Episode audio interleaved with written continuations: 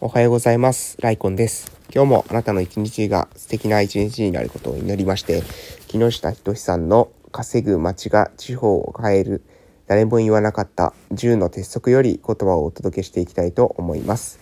えー本日2021年11月29日月曜日でございます。皆様おはようございます。えー私はですね、鹿児島県の奄美大島某村で地域おこし協力隊として活動しているものです。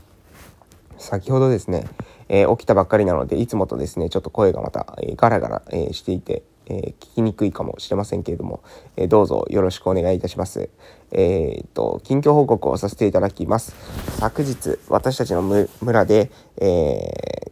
スタジオ L さんたちとですね、クリシーっちゃんピクニックっていうですね、イベントを朝の10時から16時まで、え行いました。えー私ですね、このクリシーちゃんピクニック、えーこれですね、えー Why Japanese People 的なですね、これでいいのかっていう、これでいいのか、私たちの村みたいな、えー問題提起をする、えーイベントだというふうに、えー前回話してましたが、えークリシーちゃんって、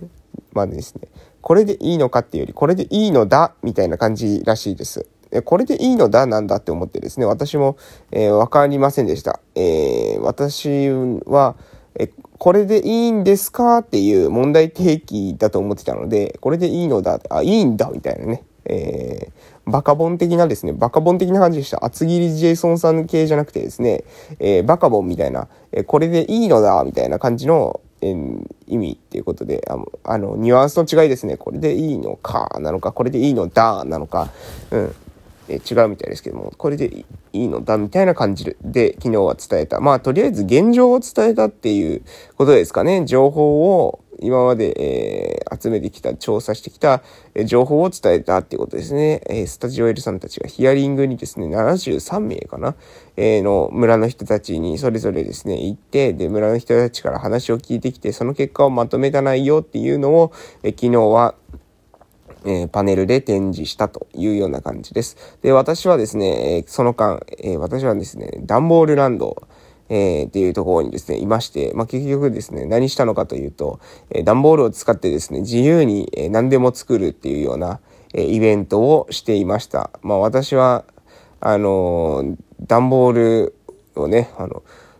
もう本当に、まあ子供たちが自由に作るときにはですね、まあ基本は見守りつつ、でもね、なんかね、段ボールを置いてるだけでですね、意外とこう、どんどん作っていくっていうわけでもないんですよね。えー意外とこう子供たちね、そんなに、うん、あなんか武器とか作るんですよね。ちっちゃいのを作るんですよ。で、細々したのを作るんですけど、そういうでっかいですね、そのでっかい段ボールを作って、段ボールハウスみたいなのはですね、なかなか作らない、えーので、えー不思議だなと思ってましたが、あの、何個か自分がですね、え作ってつなげていったりすると、えそれにね、あの、あ、こうやった方がいいのかとかいう感じで、えだんだんだんだん興味が湧いてきてですね、え作っている様子がありましたので、まあそれはね、見ていて、え面白いなというふうに思っていたところでございます。もしかするとですね、ああいうなんだろうな、あのまあこれは私の仮説ですけれども、まあ昨今ですね、まあゲームの普及とともにですね、ゲームをですね、家で、えーよくしているって子供たち多いですが、ゲームってルールがあるじゃないですか。こうやったら勝ちとかですね、こうやったら負けとか。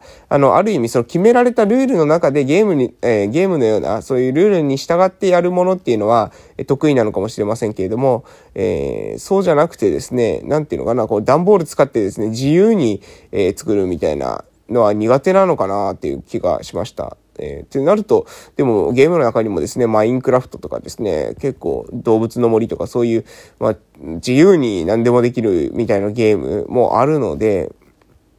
なかなかですね、それ一概に、えー、そういう、それは、これはゲームの影響だとは言えないですけども、昨日の様子見た感じだとね、あんまりこういろいろ自分たちで、えーこうやってああやってっていうのはなんかちょっと少ない様子が、えー見られましたというところでございます。もうちょっとね、ああいう経験を増やしていってもいいのかなというふうに、え個人的には感じたところでございます。はい、えーそんな感じでね、昨日は、えーそんな感じで10時から16時まで終わって、で、その後ですね、えーその後は、えっ、と、私の出身集落のですね、えーところで、えー焼肉を食べました。えー私の父がですね、えー朝から、えーなんか倉庫を壊す作業を手伝ったということで、その、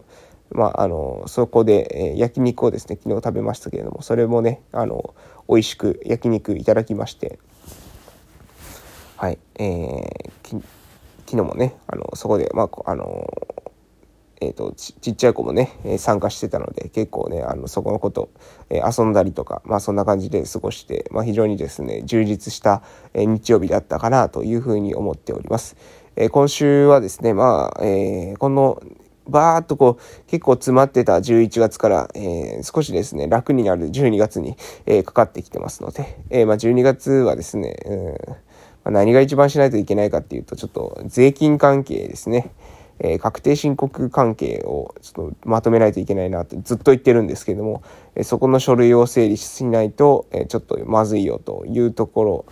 と、あとは来年度に向けての計画ですかね。今月は、え12月は議会が確かありますので、えそれに向けて来年の予算計画っていうんですかね、それをちょっと考えて、えー、提出すると、提出、こんな感じで考えてますというのを、えー、出していくというところでございます。昨日もね、あの子供たち本当いっぱい来てくれてね、あの、ありがたい限りでしたので、まあ、子供たちのね、エネルギーに負けないように、そしてまあ、あの、私もね、え微力ながら何か、えー、子供たちの未来にとってね、プラスになるような、え活動が続けられたらなというふうに思っておるところでございます。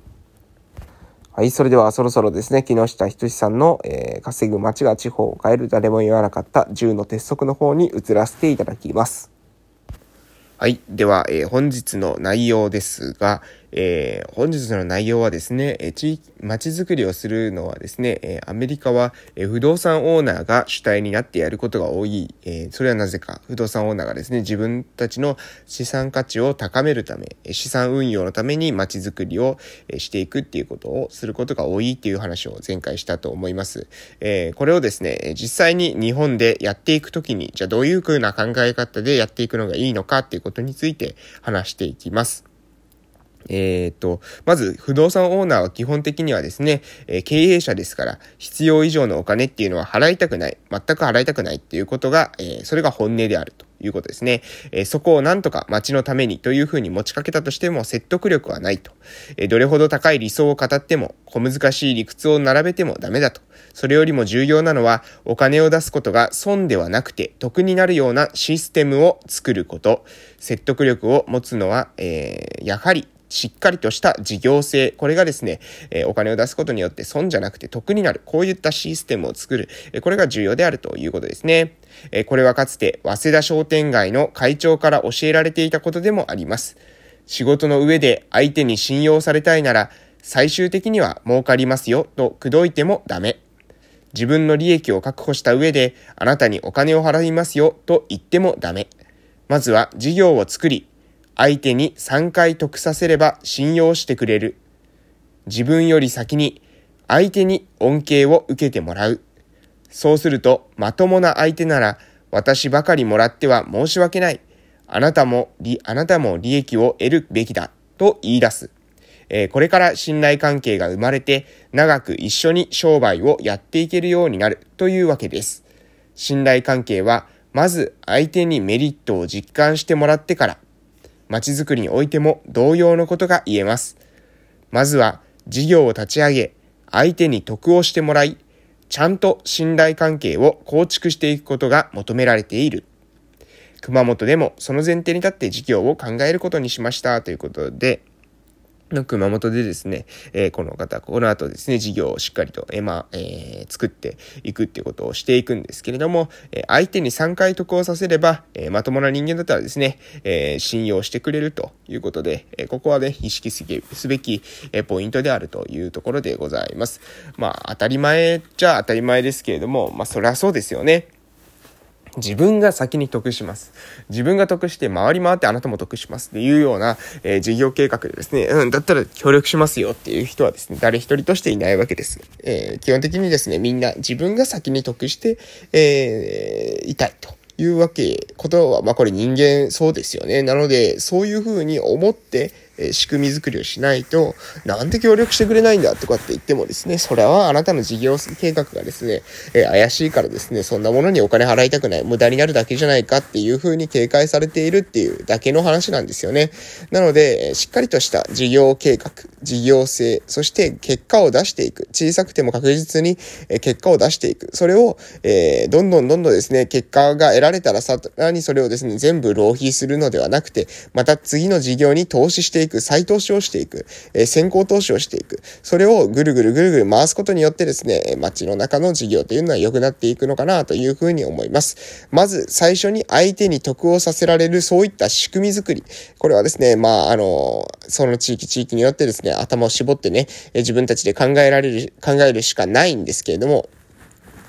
えー、でもね、必ずチャンスはあると思います。その地域が何かね、今の状況がもうやるだけことやってですね、最大限の状態で、マックスの状態で今の状況だってことは、これはなかなかないと思います。そうじゃなくて、やっぱりね、どこか、うん、負の要素があると思います。どこかにうまくいっていない要素、何がうまくいっていないのか、それをですね、見極めてください。インサイトしてください。えー、洞察ですね。えー、洞察してその上で事業をぜひですね、考えていただけるといいのかなと思います。ちなみにまあ私はですね、まあ私も今年1年間いろいろと、あの、そういう、まあ、村の様子、様子をですね、え人たちの話、え、みんないろんな人の話を聞きながら、えそして実際に自分でも、まあ、えーうん、その聞くだけじゃなくてですね、小さく行動しながらですね、まあ、実験をしていったつもりです。えー、その中で、やはりですね、子供の支援、子育て支援っていうんですかね、えー、子育ち支援かもしれません。子供たちの選択肢が増えるっていう意味もありますし、えー、親としてね、子供が育てやすい地域になるっていう、この両側面あると思いますけれども、ここら辺の